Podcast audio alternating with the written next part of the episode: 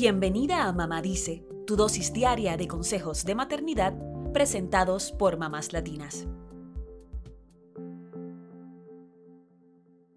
¿Sientes pánico al pensar en el momento en que tu hijo llegue a la adolescencia porque piensas que se transformará en una persona que no conoces y que te lleva a la contraria en todo?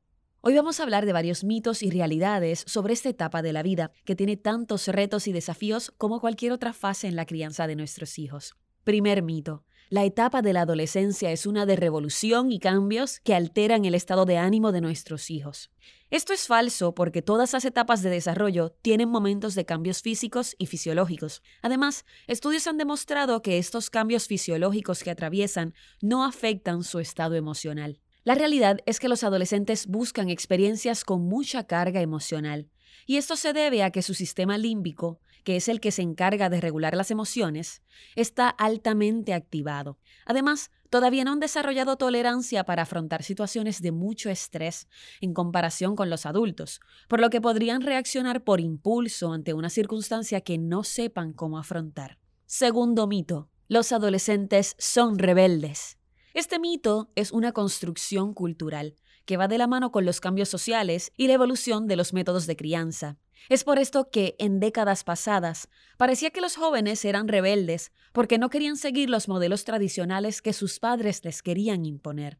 La realidad es que los adolescentes lo cuestionan todo, y no tiene que ver con rebeldía, sino con su desarrollo cognitivo, es decir, con el hecho de que entran en una etapa en la que pueden pensar y razonar mejor. Por eso es posible que comiencen a cuestionar su entorno, porque buscan entender el por qué y para qué de cada institución e indicación que reciben.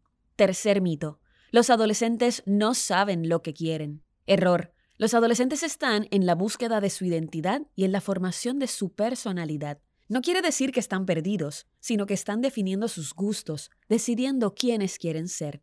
La realidad es que para los adolescentes es muy importante el sentido de pertenencia social.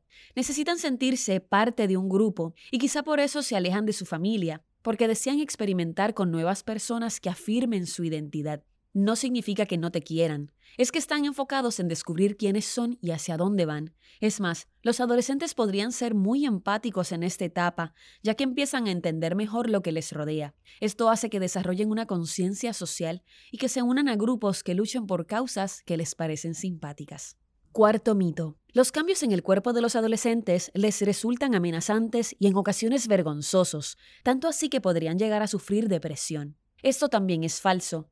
Quizá los cambios resultan amenazantes en una sociedad tradicionalista, que relaciona esta etapa con la capacidad de procreación y la posibilidad de embarazos no deseados. En cuanto a la depresión, es posible que haya adolescentes que puedan sufrirla, pero no se debe generalizar. Las bajas emocionales pueden relacionarse al hecho de que los adolescentes buscan la aceptación de sus pares.